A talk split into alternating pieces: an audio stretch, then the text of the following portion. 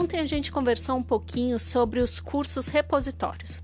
Aqueles cursos que nada mais são do que vários links, vários documentos, várias referências, vídeos, materiais que foram produzidos por outras pessoas e que não tem diálogo nenhum com o estudante. Mas hoje vamos olhar um pouquinho diferente. Vamos olhar sobre o olhar jurídico. Não é porque a gente está dentro de, uma, de um curso, de uma instituição de ensino, que a gente não tem que obedecer o direito autoral. Ou seja, não é simplesmente pegar o material da internet e redistribuir. Eu preciso ver o que, que eu posso e o que, que eu não posso fazer dentro de um curso. A dica que a gente dá é que sempre que possível coloque o link original de onde o material está distribuído. Isso porque não é porque o material está na internet que o domínio é público. A gente tem que entender que existe algumas diferenças. Uma coisa é eu falar, eu pegar um material e apontar o link para onde está o documento e coisa, é eu pegar esse material, baixar na minha máquina e redistribuir dentro do meu curso. Isso, na maioria das vezes, é ilegal.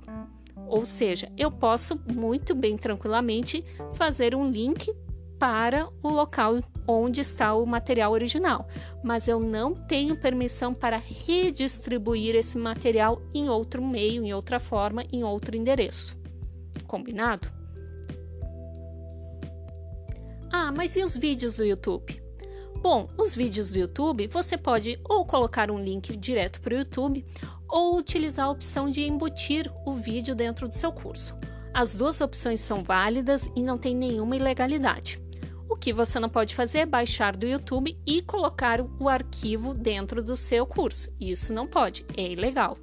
O mesmo vale seja uma lei, seja um artigo que você quer mostrar para os alunos, você não pode baixar e redistribuir no seu curso, a não ser que este material tenha uma autorização, né, esteja lá expresso que você pode sim fazer uma redistribuição desse material.